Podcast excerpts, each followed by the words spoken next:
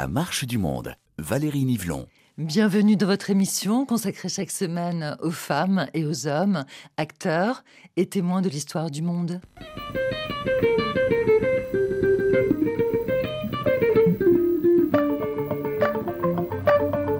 Nous avions la devise de la FEANF, c'était d'unir l'Afrique. Et le symbole de la FEANF, c'était une jarre percée. Parce que la carte de l'Afrique, si vous voyez, c'est comme une jarre. Et on a mis beaucoup de trous sur la jarre et on montrait des mains qui venaient boucher les trous de la jarre percée. C'est un roi du Bénin, un roi d'Abomey qui s'appelait Gézo, qui avait dit si tous les fils du royaume venaient par leurs mains assemblées boucher les trous de la jarre percée, le pays serait sauvé.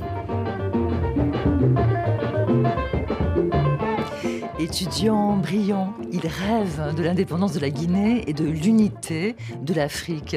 Il s'appelle Mamadou Bovoy Bari et son héros se nomme Sékou Touré.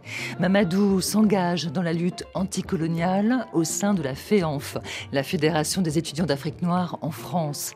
Repéré par le pouvoir, il est placé à la direction de l'information, dirige la radio La Voix de la Révolution, puis devient un proche collaborateur du chef de l'État. Mais Petit Barry n'avait pas imaginé se retrouver un jour derrière les barreaux du camp Boireau, victime hein, de la vague de répression qui a touché des milliers de cadres guinéens en 1971. Sept ans d'incarcération, sept ans de réflexion. Au crépuscule de sa vie, Mamadou Bouvoy Barry, dit Petit Barry, a décidé de parler. Grand témoin de la Guinée de Sékou Touré, il se confie au micro de RFI.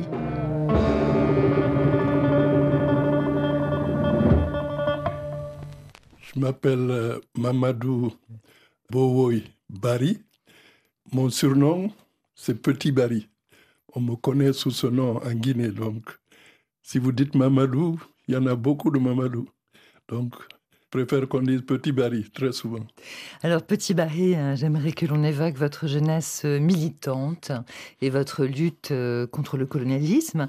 Quel était votre rêve de jeune homme guinéen sous la colonisation dans les années 50 Quels souvenirs gardez-vous de vos espoirs dans les années 50 Notre rêve, c'était l'indépendance et l'unité du continent africain. On ne pensait pas au territoire de la Guinée ou du Sénégal ou du Soudan, qui était le nom de l'actuel Mali, ou du Dahomey, qui s'appelle Bénin. On pensait à l'Afrique.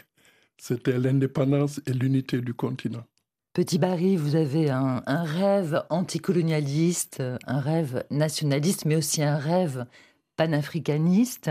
Vous êtes un jeune étudiant, vous êtes adhérent à la FEANF, c'est donc la Fédération des étudiants africains, et vous étudiez, vous êtes obligé euh, de partir de Guinée pour étudier. Où est-ce que vous allez étudier?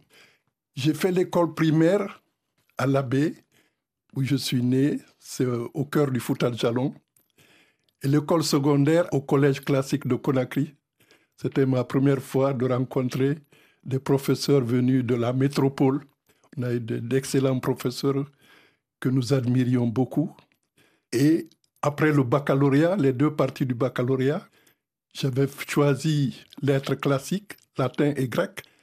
Et j'ai eu de très bonnes notes en français et en philosophie, parce que nous dépendions de l'Académie de Bordeaux. En quelle année passez-vous votre bac? Vous avez quel âge? Et à l'époque, vous êtes combien? Parce que vous êtes très peu à l'époque. En 1954, j'ai passé la première partie du baccalauréat et en 1955, la deuxième partie. Quand nous sommes entrés en sixième du collège, nous étions une cinquantaine. Et quand nous sommes arrivés au baccalauréat, nous étions six.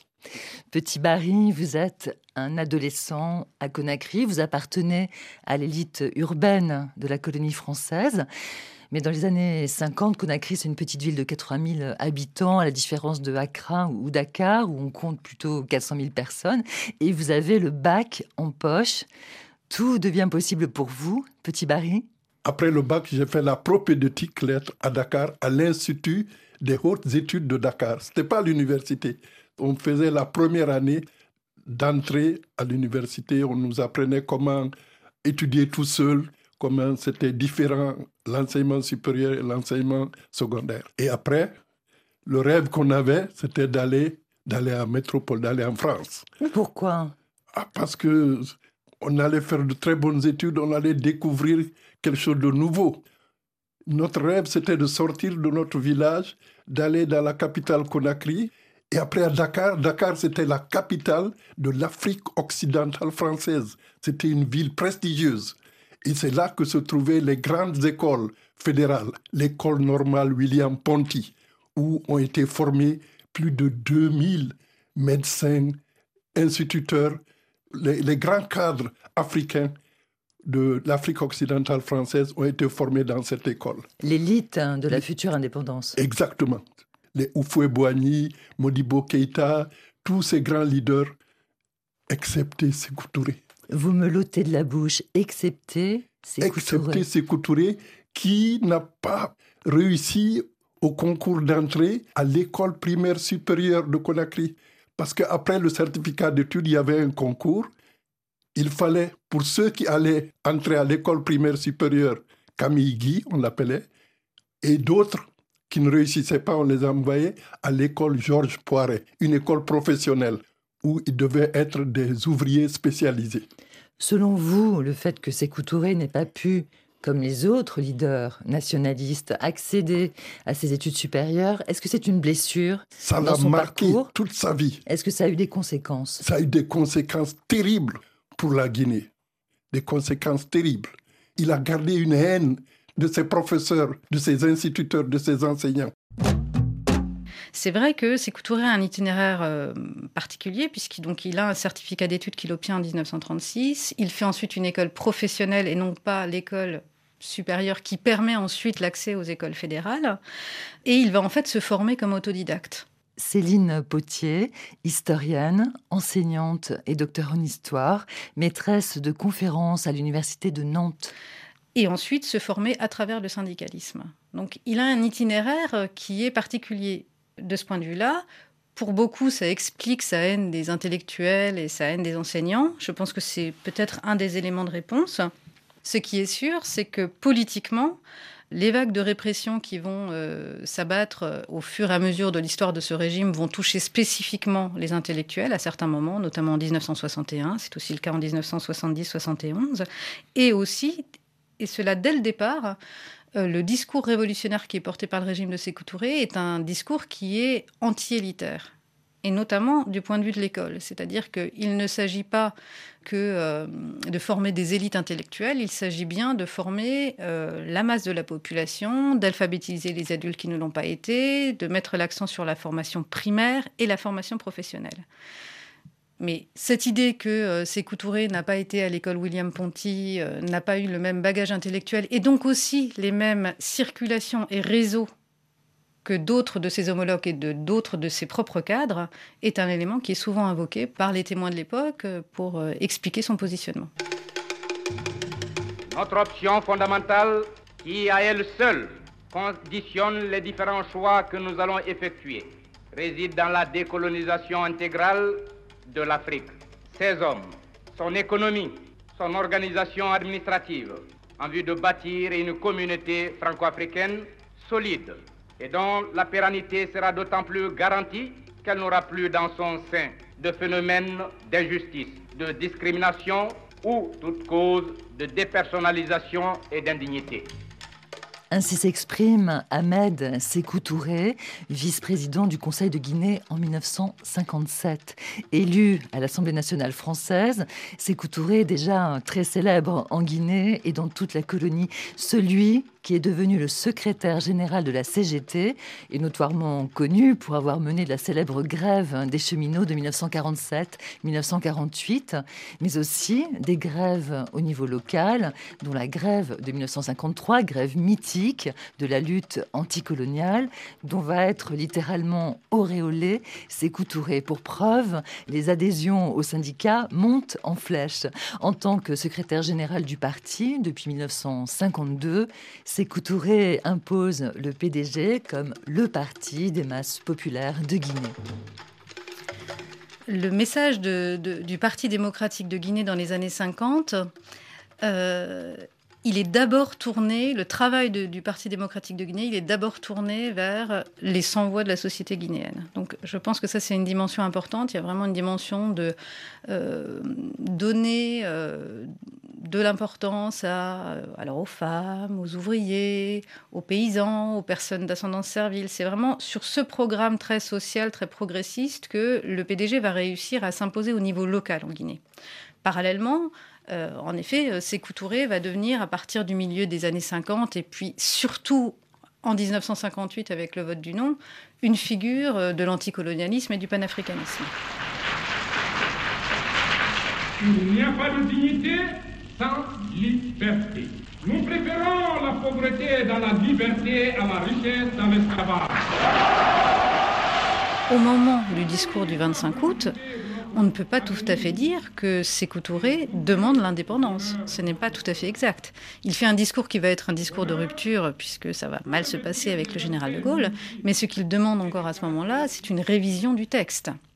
Et l'indépendance de la Guinée, c'est le résultat de deux mouvements. Le discours du 25 août, où il lance cette phrase qui est restée très célèbre, Nous préférons la liberté dans la pauvreté à l'opulence dans l'esclavage, euh, mais où il ne réclame pas l'indépendance en fait, et le vote le 28 septembre 1958 par la population guinéenne et qui donne le nom à une écrasante majorité. Je rappelle quand même que ce moment du vote, hein, le vote du 28 septembre, ce n'est pas au départ pour ou contre l'indépendance, c'est pour ou contre un texte constitutionnel qui doit redéfinir les relations entre la métropole et ses colonies. Nous avons un premier et indispensable besoin, celui de notre dignité. Je pense que vraiment, euh, cette euh, l'attitude de, la France par rapport euh, au discours du 25 août va d'une certaine manière cristalliser le nationalisme guinéen, puisque Auparavant, chez Sékou Touré notamment, la revendication de souveraineté n'est pas seulement pensée dans un cadre national. Et justement, c'est un des points d'achoppement des discussions pendant l'été 1958 entre Sékou Touré et le général de Gaulle, mais pas uniquement. Hein. Senghor avait la même position que Sékou Touré là-dessus, qui était l'idée pour ces colonies de pouvoir accéder à l'indépendance de manière unie dans un cadre fédéral.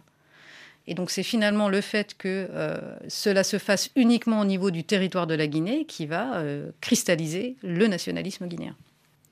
Proche des pays de l'Est, Sékou Touré incarne la fierté la dignité de toutes celles et ceux qui ont été opprimés par la colonisation au-delà même des frontières de la Guinée. Son long parcours de militant syndicaliste lui a donné la confiance des masses et à l'heure de l'indépendance, le Parti démocratique de Guinée devient le parti unique de tous les Guinéens. Pour la génération de Petit Barry, celle des étudiants boursiers, partis étudier à Dakar, puis à Paris, c'est non seulement la victoire du combat anticolonial, mais c'est aussi la construction d'un nationalisme panafricain au sein de la FEANF, la Fédération des étudiants d'Afrique noire, en France.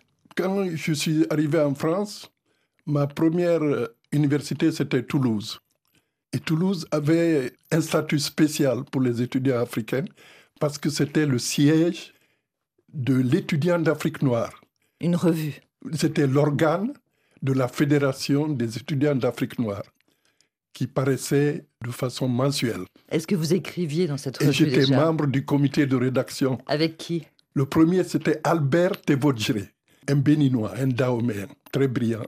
Le second, c'était Osende Afana, un Camerounais, qui a été le premier docteur en sciences économiques au Cameroun et même, je crois, en Afrique et qui a été membre de l'UPC et qui a fini tragiquement sa vie dans les maquis camerounais à l'âge de 36 ans. Il a été tué. Et c'était nos aînés. Donc ils nous initiaient et nous étions là pour apprendre à leur côté. Mais mon père trouvait que je consacrais trop de temps au militantisme syndical et il m'a demandé de quitter Toulouse. Et je suis allé à Grenoble, parce qu'à l'époque, on pouvait choisir où on voulait aller. J'étais à Grenoble, mais arrivé à Grenoble, la FEANF me nomme son représentant à Prague, auprès de l'Union internationale des étudiants. J'ai 23 ans, 1958. On rêvait de voir les pays socialistes. J'ai visité l'Union soviétique, y compris les républiques d'Asie comme l'Azerbaïdjan, la République populaire de Chine.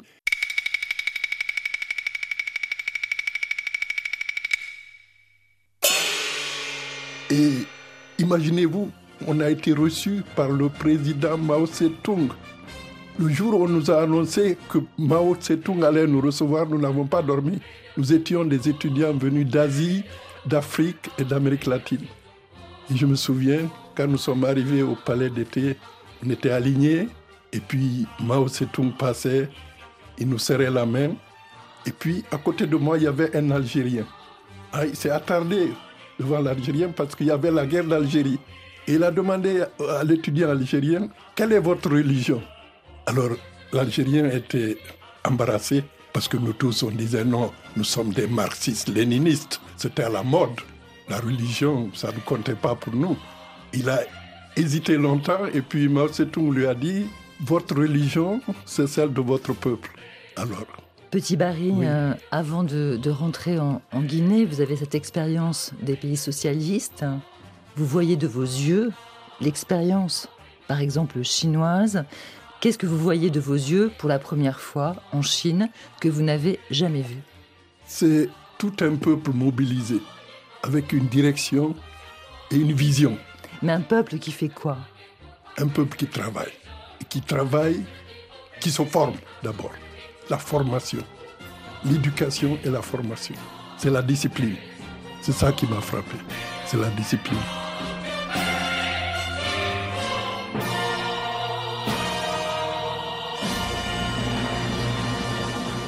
Le colonialisme, le néocolonialisme, honneur, pouvoir, gloire, victoire, fidélité, Vive la production.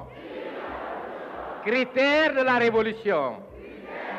L'aura de Sékou Touré, euh, à partir de 1958 et du nom de la Guinée, ça va vraiment donner à Sékou Touré une aura vraiment internationale. Céline Potier, historienne. Euh, mais il a établi des contacts euh, via le syndicalisme et l'activité politique avec euh, le monde progressiste et les pays de l'Est depuis fort longtemps, en réalité. mais cela va placer en effet la Guinée dans une position de fer de lance de l'anticolonialisme et de la lutte contre toute forme d'impérialisme. Évidemment, euh, les représentants euh, de la Guinée, euh, en la personne des étudiants qui sont à ce moment-là à Prague, bénéficient et jouissent de ce prestige. À tel point d'ailleurs que lorsque Petit Barry retourne en France, il est expulsé en raison de ce lien avec le communisme. Alors, quand j'ai quitté l'Union internationale des étudiants, après deux ans et demi, mon mandat était terminé, je vais à Grenoble pour reprendre mes études. Et en pleine année scolaire, au mois d'avril 1960, deux policiers de la DST viennent me dire que je suis expulsé de France. C'était à l'époque où Michel Debré était Premier ministre du général de Gaulle. Donc ils me prennent, on m'embarque dans un train encadré par les deux policiers, on m'amène à Marseille, on m'embarque dans un bateau sur le pont à destination de Conakry. Petit Barry, comment le président euh, de la Guinée indépendante, le premier président de la Guinée indépendante, Sékou Touré, entend-il parler de vous? Alors, arrivé à Conakry, les autorités avaient déjà entendu parler de mon expulsion, parce que la FIANF en a parlé, a fait des communiqués, et j'ai été reçu par Sékou Touré. C'était la première fois que je le rencontrais.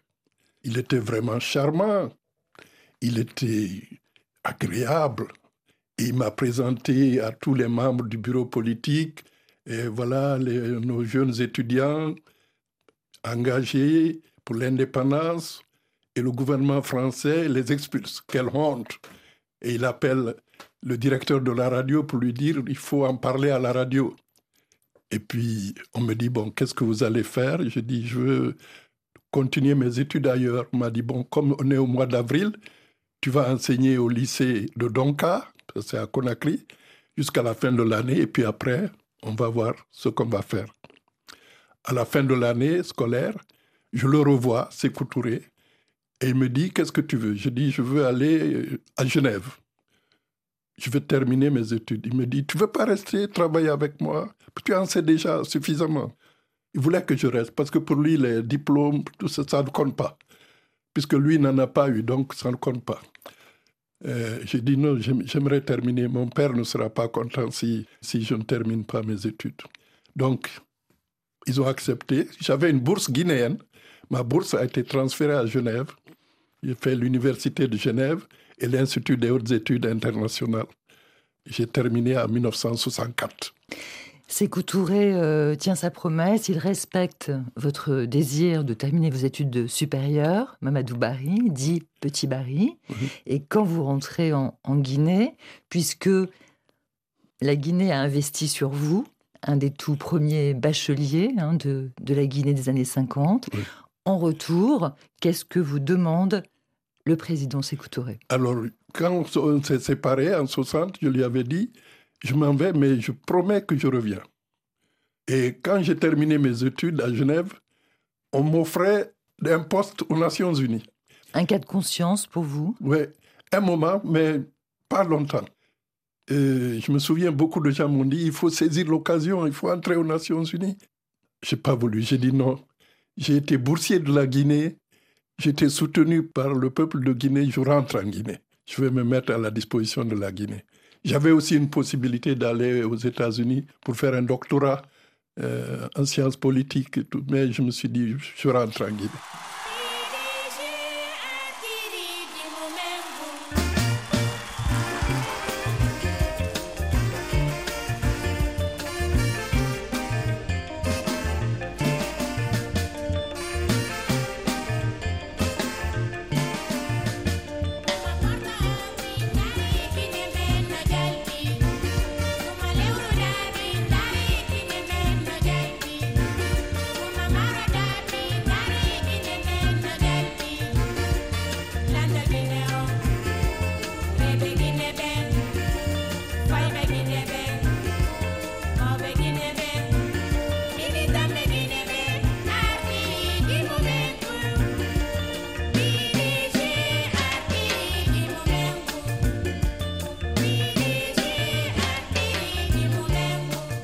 Vous êtes bien sur RFI à l'écoute des Amazones de Guinée. Elles sont entrayées, elles forment le groupe musical de la Gendarmerie nationale. C'est un des nombreux orchestres d'État créés après l'indépendance dans l'esprit euh, du parti unique dirigé par Sékou Touré, président de la Guinée, héros des masses paysannes et des premiers étudiants revenus au pays pour se mettre au service de la révolution. Nous sommes en 1965 et pour notre grand témoin, Mamadou Bari, dit Petit Bari, diplômé de l'Institut des hautes études internationales de Genève, c'est le moment de l'engagement et l'aboutissement d'un rêve adolescent.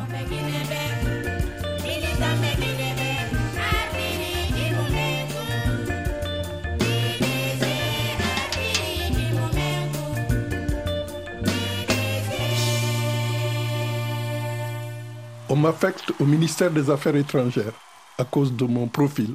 Et là, je deviens chef de division à la direction générale de la coopération pendant deux ans. Vous rentrez en, Guinée, euh, Petit Barry, nous sommes en 64, 65. Oui, 65. vous êtes à nouveau convoqué à la présidence. Et puis, un jour, je revenais de Lagos, du Nigeria, d'une mission. Et c'est quand je suis arrivé à l'aéroport de Conakry que j'ai vu un journaliste qui s'appelait Odilon Théa, qui m'a dit Bonjour, directeur. Je dis directeur Il me dit oui, en votre absence, on vous a nommé directeur de la chaîne internationale de la voix de la révolution. Le décret de nomination a été publié. mais on ne m'a pas demandé mon avis. Mais je dois dire que le ministre de l'Information à l'époque, qui s'appelait Tibou Tunkara, m'avait plus ou moins mis la puce à l'oreille en me disant on a besoin de toi parce que on sait que tu as une belle plume, tu peux nous aider mieux si tu es au ministère de l'Information. Quel euh, souvenir, Mamadou Barry dit Petit Barry, gardez-vous de votre première euh, rencontre avec Sékou Touré au sujet de votre nomination de directeur de la radio La Voix de la Révolution? Quelle est à l'époque la vision qu'a Sékou Touré du rôle des médias dans la révolution guinéenne? À la radiodiffusion, il y avait deux chaînes. Une chaîne nationale qui émettait dans toutes les langues nationales et une chaîne internationale. La radio a été dénommée La Voix de la Révolution, chaîne de prestige qui doit porter la voix de la révolution guinéenne à l'extérieur.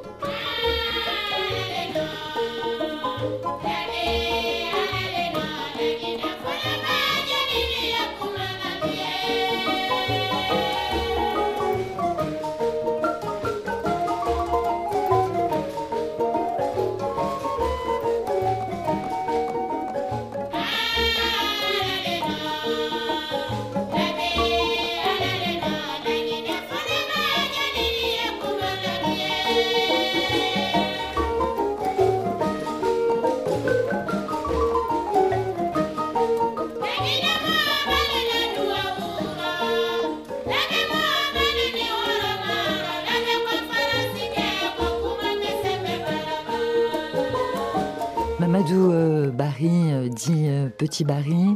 Qu'est-ce qu'on entend sur la radio que vous dirigez, cette chaîne internationale de la voix de la révolution? Qu'est-ce qu'on entend? C'est surtout les nouvelles nationales. Notre journal parlé à 12h45. Le journal parlé, 12h45, sur la voie de la Révolution. Qu'est-ce qu'on entend? On entend déjà les activités de la présidence? Voilà, exactement de la présidence, ce que font les différentes fédération du parti commence toujours par les actes du pouvoir central. Quand je suis arrivé en 67, la Guinée prépare le huitième congrès du Parti démocratique de Guinée et va célébrer le 20e anniversaire du Parti démocratique de Guinée. On faisait des émissions à la radio, on appelait 8 et 20. 8e congrès et 20e anniversaire du PDG. Et le thème du congrès, c'était la vérité, la bouche ouverte. Il y avait un ministre au développement économique, Ismaël Touré, le frère puiné du président, qui n'était pas populaire. Donc, quand on a fait une émission qu'on a appelée La voix du militant, bouche ouverte, on dit aux gens de dire tout ce qu'ils pensent. Vraiment? Oui, tout ce qu'il pense. Il pense quoi à l'époque? C'était imité, je crois, un peu les, les 100 fleurs de, de Mao. Et qu'est-ce qu'ils pensent, les gens, à l'époque? Ah, Ils étaient très critiques, surtout au plan économique. Ils trouvaient que c'était un des ministères qui marchait le moins bien et qui n'arrivait pas à satisfaire les besoins de la population. Comment le président Sékou Touré réagit à... Au début, il nous a laissé faire. Mais son frère, Ismaël Touré, et le clan qui est avec lui, a réagi en disant qu'on les insulte à la radio et que c'est pas acceptable. En particulier, il y a eu un texte célèbre écrit par Magasuba Moriba, qui a été ministre, qui est membre fondateur du Parti démocratique de Guinée, qui a été secrétaire d'État à l'intérieur, qui a été ministre de l'Éducation et qui a écrit un article virulent. Il dit, je vais ouvrir la bouche, mais ce que je vais dire sera amer. Est-ce que je vais me faire des ennemis? J'en suis sûr, mais peu manchot. Et il a fait un article virulent qui était pratiquement dirigé contre Ismaël Touré. Ça, c'est Magasuba Moriba. Ça a été publié il y avait un numéro de Oroya, puisque tout ce qu'on disait à la radio était en même temps publié dans, dans le journal Oroya. Dans la fin de ces années 60, euh, vous êtes Mamadou Barry, dit Petit Barry, vous dirigez la voie de la révolution.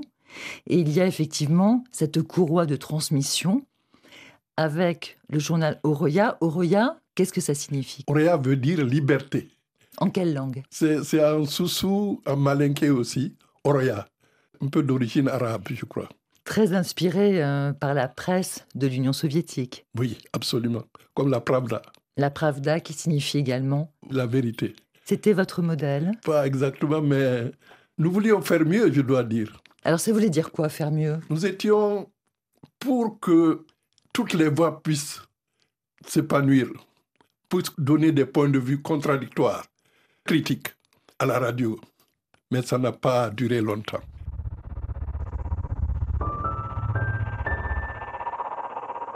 Effectivement, tout ce qui était euh, publié dans Oroya passait à la radio La Voix de la Révolution et inversement. Les deux médias étaient en symbiose et euh, les discours de Sékou Touré sont entendus à la radio et ensuite euh, imprimés dans les journaux et inversement. Et Lara Berthaud, chargée de recherche en littérature au CNRS, au sein du laboratoire Les Afriques dans le monde.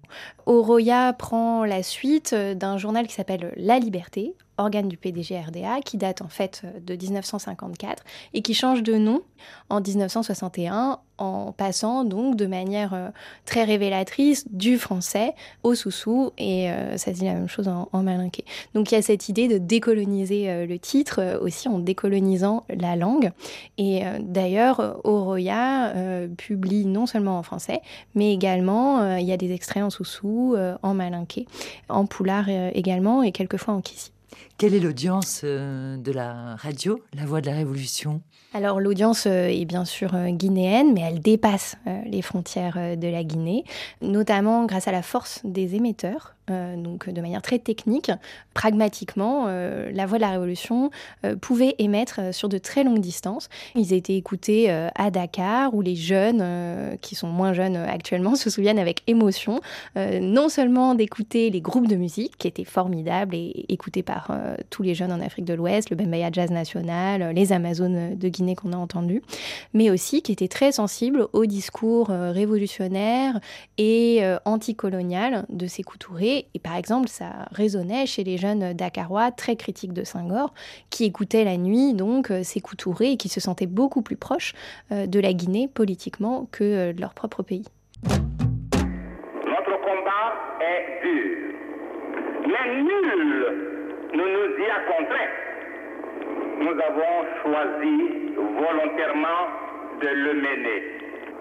Nous sommes esclaves de notre choix. Et c'est notre fidélité stricte à cet esclavage qui fait de nous des hommes libres et dignes. Une radio donc qui sert à, dénoncer celles et ceux qui sont désignés par le parti comme des ennemis du peuple. Mais quel rôle joue réellement le journal Oroya et, cette radio de la Révolution dans, un pays où les intellectuels sont suspects, où les enseignants dès 61 ont été accusé de comploter euh, contre le régime de Sékou Touré. Oroya reprend des positions anti-intellectuelles, notamment après 1961, euh, en diffusant des très larges extraits euh, des discours de Sékou Touré, qui sont en réalité écrits par euh, un atelier euh, de personnes qui écrivent au nom de Sékou Touré. Donc tous ces discours et notamment ces œuvres, plus d'une vingtaine d'œuvres éditées par le bureau de la présidence, sont écrits par des hauts fonctionnaires, des inspecteurs nationaux comme Sékou Elvarez Kaba, comme Réotra, qui a été une des premières plumes du régime, comme des journalistes comme Adiatou ou des universitaires comme euh, Bailo Telivel Diallo euh, ou Alpha Ibrahim Asso. Tous ces gens, notamment des jeunes hein, à l'époque, écrivent au nom de ces Touré, lui font des propositions, des notes de lecture, et ces Touré, qui était euh, un grand travailleur acharné, reprenait tout, réécrivait, parfois au grand désespoir des gens qui travaillaient avec lui. Il avait l'impression de fournir des notes et que ces Touré réécrivait tout, mais enfin, il s'inspirait de ces, cette vingtaine de hauts fonctionnaires qui écrivaient euh, pour lui.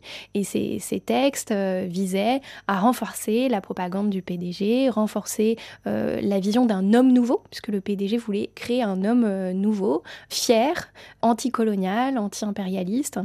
Et Oroya a été l'organe de diffusion de ces textes. Petit Barry, nous sommes en, 69, vous êtes toujours directeur de, la radio, vous travaillez à partir aussi d'un dialogue permanent avec la présidence. Naturellement. Au quotidien Au quotidien, pratiquement. Ça veut dire quoi Le directeur du bureau de presse n'avait pas besoin d'audience pour voir le président. Il y avait quatre personnes ou cinq qui, à la présidence, n'avaient pas besoin d'audience, c'est-à-dire que nous pouvions aller à n'importe quel moment, taper à la porte et voir le président. En ce qui concerne donc la décision de l'ordre du jour, puisque dans, dans un média, je le précise pour nos auditeurs, chaque jour on fait une conférence de rédaction pour décider de quoi on va parler. C'est-à-dire que cette discussion-là, vous l'avez tous les jours avec ses À 7 heures du matin, je prends le petit déjeuner avec le président.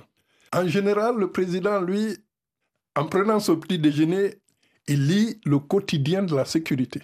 Le quotidien de la sécurité, c'est un journal confidentiel qui est réservé à une minorité dans lequel on raconte tout ce qui se passe en Guinée. S'il y avait une chose qui était bien organisée en Guinée, c'était les services de sécurité, les renseignements. Tout ce qui se dit dans les hôpitaux, dans les écoles, dans n'importe où, dans les bus, dans... le président m'a permis d'avoir accès pendant quelques mois à ce quotidien de la sécurité. Parce que d'habitude, il déchirait des pages qu'il me donnait en me disant, voici une nouvelle, il faut en parler à la radio. Alors souvent, il y avait plusieurs pages. Quand il s'est rendu compte qu'il y en avait trop, il a dit à l'officier d'ordonnance de m'abonner au quotidien de la sécurité. Mais il faut le traiter comment? Parce que les informations qu'il vous donne sont des informations de surveillance. Il faut faire un, papier dessus, il faut faire un éditorial virulent, quelque chose éclatant, une réponse. Si on l'a attaqué, nous devons répondre. Une réponse forte aux attaques portées contre le président Sékou Touré ou contre la révolution guinéenne.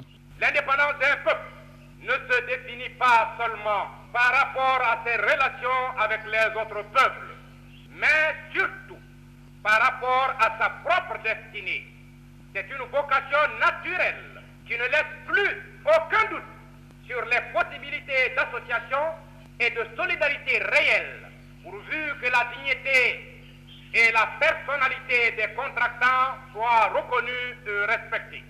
Un exemple, dans Oroya Hebdo, en août 1961, le bureau politique du parti estime qu'il faut lier l'école à la vie et que l'école doit cesser d'être un corps étranger à la Révolution.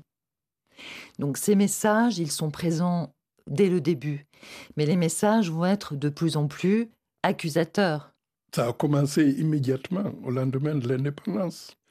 Il y a des jeunes Guinéens qui sont rentrés de France, qui avaient leur diplôme, et qui se sont dit, qui ont grandi ici, qui ont vécu dans un système démocratique. Donc, ils ont décidé de créer un parti politique. Ça, c'est Diallo Ibrahima. Il crée son parti, mais tout de suite, ils ont été arrêtés et ils ont été exécutés. Ça, c'est en 1960. Et après, on a dit que leur organisation était liée avec la France, plus ou moins. C'est la France qui cherche à déstabiliser la Guinée. 61, ce sont les enseignants qui publient un, un mémoire sur la réforme de l'enseignement. Quelque chose de très technique.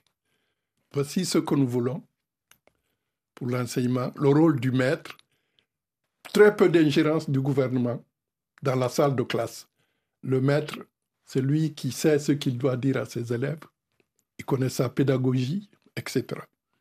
Alors il y a eu un problème entre les positions du gouvernement de Sékou Touré et le syndicat des enseignants.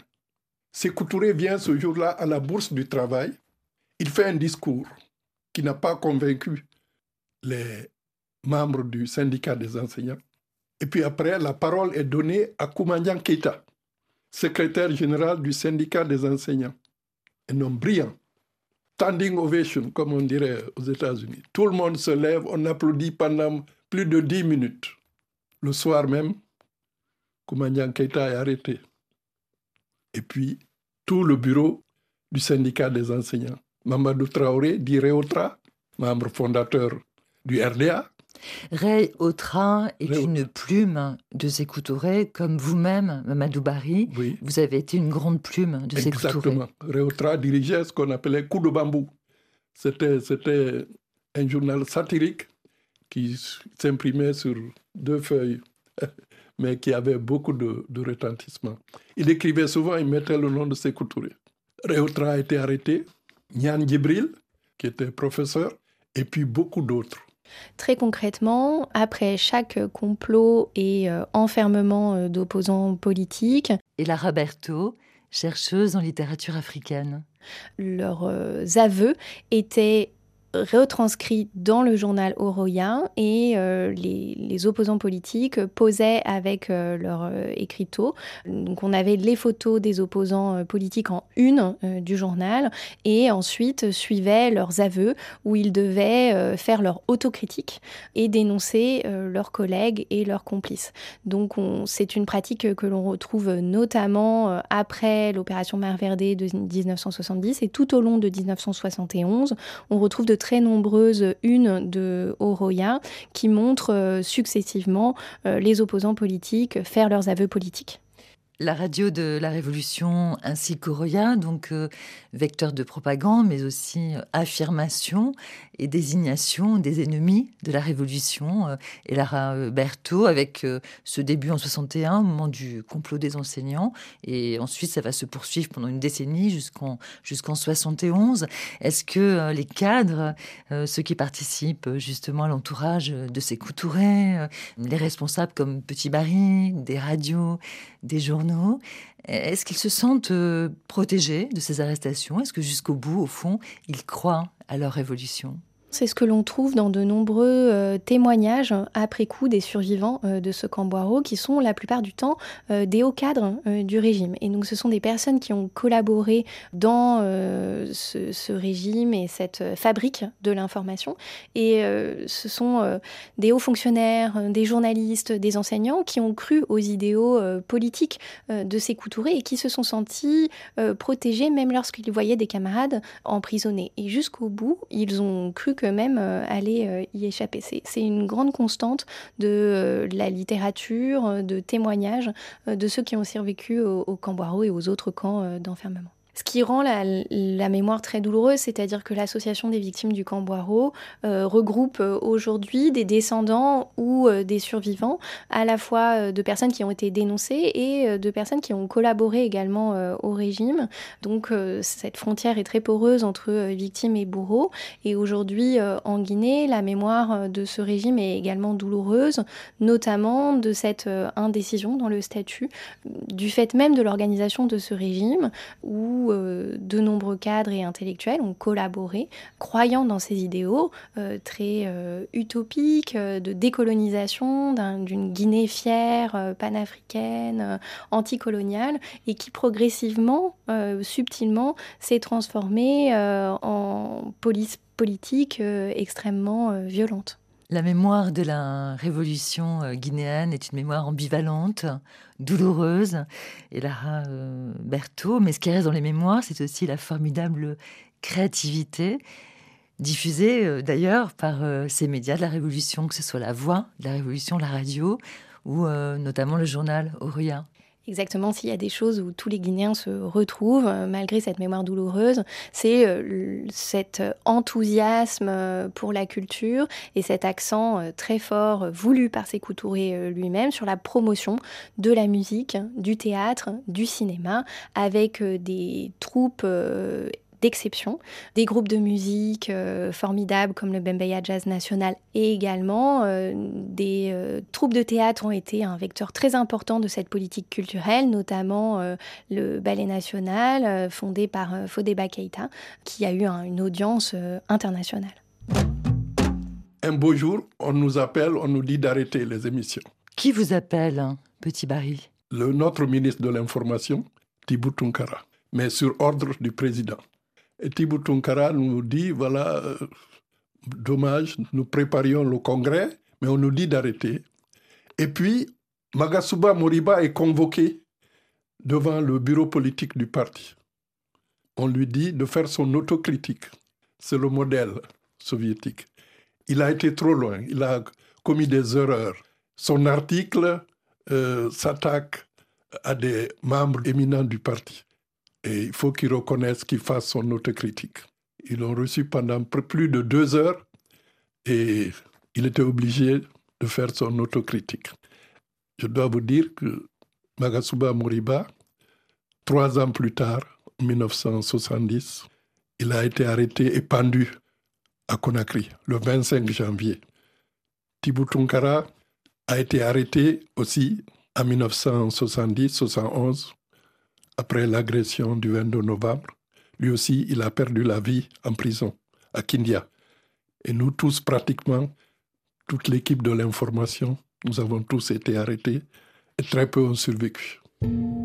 Peuple de Guinée, tu es, depuis deux heures du matin, ce dimanche 22 courant, victime dans ta capitale Conakry d'une agression de la part des forces impérialistes. Appel du président Ahmed Sékou Touré, diffusé sur la radio La Voix de la Révolution le 22 novembre 1970 à 9h. Des bateaux de guerre étrangers stationnent dans tes eaux territoriales après avoir permis le débarquement des mercenaires européens et africains. Suite à l'agression portugaise contre la République de Guinée le 22 novembre 1970, et comme des milliers de cadres guinéens, Petit Barry est arrêté à son tour et détenu pendant sept ans. Il en témoigne dans un livre intitulé Camboiro, Sept ans sous le mont Gangan. Sa propre arrestation a été annoncée à la radio La Voix de la Révolution, dont il était le directeur.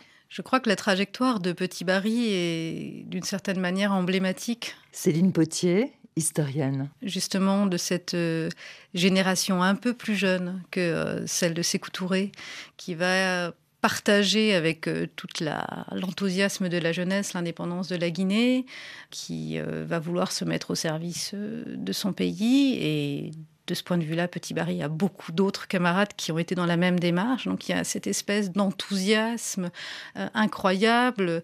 Euh, la Guinée est vraiment un symbole très important euh, en 1958. Et puis ce désenchantement, ces désillusions qui vont progressivement venir. Et je crois tout l'intérêt d'une analyse historienne de la Guinée contemporaine, c'est d'essayer de comprendre comment ces deux choses-là vont aller ensemble comment finalement donc ce régime reste profondément ambivalent, profondément ambigu dans les mémoires qu'il laisse aujourd'hui en Guinée.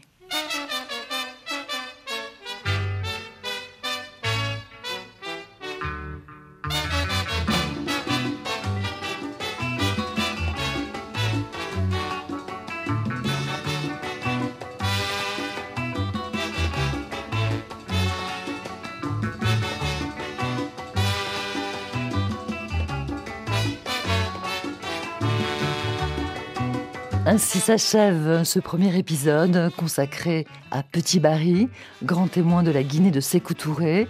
Un documentaire signé Valérie Nivelon et réalisé par Sophie Janin avec les archives de RFI et de l'INA. Plus d'infos sur notre page, La Marche du Monde sur Internet. Vous retrouverez d'ailleurs les livres de Petit Barry, et Lara et Céline Potier, que je remercie vivement. N'hésitez pas à réagir, exprimez-vous, podcastez. Cette émission, c'est la vôtre.